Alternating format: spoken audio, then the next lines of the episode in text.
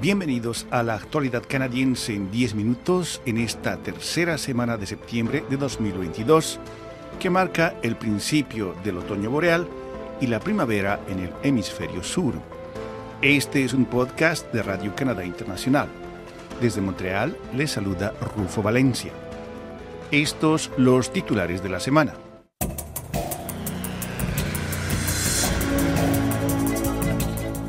El primer ministro de Canadá la gobernadora general y líderes indígenas acuden al funeral de la reina Elizabeth II. El dólar canadiense cae a su nivel más bajo desde el 2020. Canadienses no blancos son discriminados por agentes fronterizos al volver a casa. Indígenas piden al rey Charles III que renuncie a la doctrina del descubrimiento aumenta en Canadá el número de trabajadores que se jubilan. El primer ministro Justin Trudeau y la gobernadora general Mary Simon estarán acompañados por varios de sus predecesores y líderes indígenas en la delegación canadiense que asistirá al funeral de Estado de la reina Elizabeth II a llevarse a cabo el 19 de septiembre en Londres. El ministro federal de Patrimonio, Pablo Rodríguez, dijo que la delegación fue elegida en base a prácticas pasadas. Hay una larga tradición y el protocolo es bastante claro, dijo él. También participarán en la delegación la jefa nacional de la Asamblea de las Primeras Naciones, Roseanne Archibald, el presidente de Inuit Tapirit Kanatami, Nathan Obed, y el presidente del Consejo Nacional Métis, Cassidy Caron. Más de una docena de regimientos de las Fuerzas Armadas canadienses también viajaron a Londres para participar en la ceremonia junto con otros uniformados de toda la mancomunidad británica. Esta es Radio Canadá Internacional. El dólar canadiense cayó este 16 de septiembre a su nivel de cotización más bajo en casi dos años. Los inversionistas estudiaron el empeoramiento de las perspectivas de la economía y buscaron refugio en la seguridad del dólar estadounidense. El dólar canadiense llegó a cotizarse en 75.15 centavos de dólar este viernes. Es el nivel más bajo de la moneda desde octubre de 2020. El dólar canadiense perdió alrededor de medio centavo al cierre de cotizaciones el jueves. El martes ya había caído en más de un centavo cuando los datos económicos de Estados Unidos mostraron que la tasa de inflación subyacente en ese país sigue aumentando.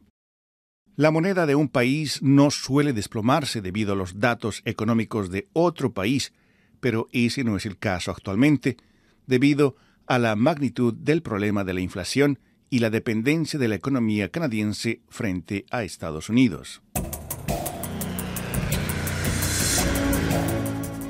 Una mujer de 33 años de Winnipeg con quien el difusor público canadiense CBC acordó no nombrarla por temor a represalias, dijo que aunque entiende la necesidad de la seguridad nacional y que los agentes fronterizos tienen un trabajo que hacer, ella considera que tiene interacciones negativas con los agentes de esa entidad debido a su raza.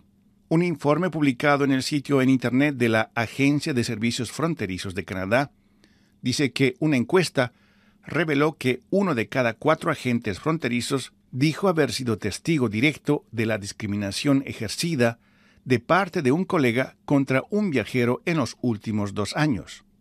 Entre los encuestados, el 71% sugirió que tal discriminación se basaba total o parcialmente en la raza del viajero, y más del 75% de los encuestados citaron como motivo de discriminación el origen nacional o étnico del viajero.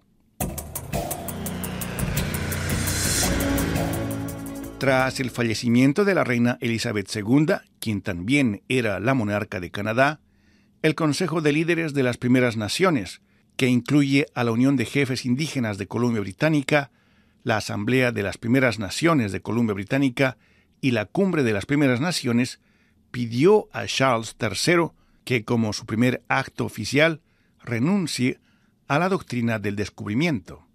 El rey Charles III fue proclamado nuevo jefe de Estado de Canadá el 10 de septiembre en Ottawa, tras la muerte de su madre el pasado 8 de septiembre.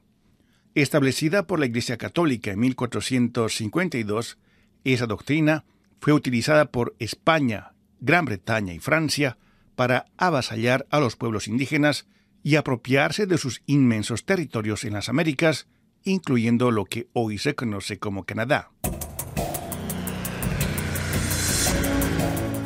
La población activa de Canadá creció en agosto, pero cayó durante los dos meses anteriores y sigue siendo menor que antes del verano, ya que decenas de miles de personas simplemente dejaron de trabajar.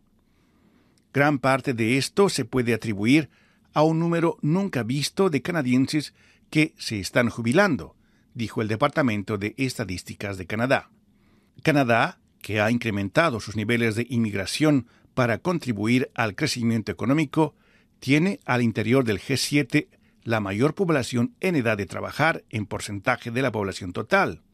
Pero, al mismo tiempo, su mano de obra nunca ha sido tan vieja, según el Departamento de Estadísticas de Canadá.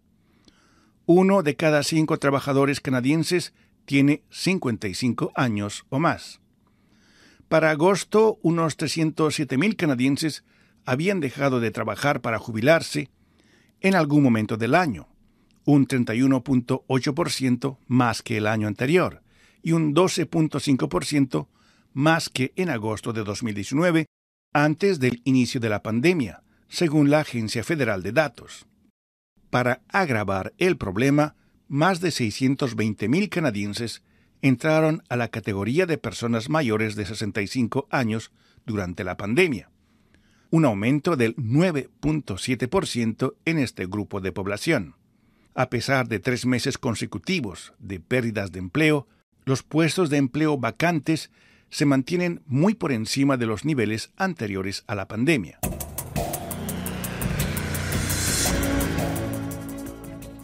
A continuación, nuestra colega Paloma Martínez nos da más detalles sobre los temas que llamaron su atención en esta semana. Bienvenida, Paloma. Hola, ¿qué tal, Rufo? Esta semana les presentamos las prioridades de otra candidata latinoamericana en la campaña electoral de la provincia de Quebec, Claudia Valdivia, del Parti Québécois, candidata en el distrito de Verdun, para quien la defensa del francés y del Quebec como nación independiente no es nueva. A los 10 años ya sabía lo que estaba pasando aquí, que había un cambio drástico para eh, defender eh, lo que es la, la sociedad quebecoa, la cultura y la lengua francesa. Les hablamos también del aumento del uso del español en Canadá.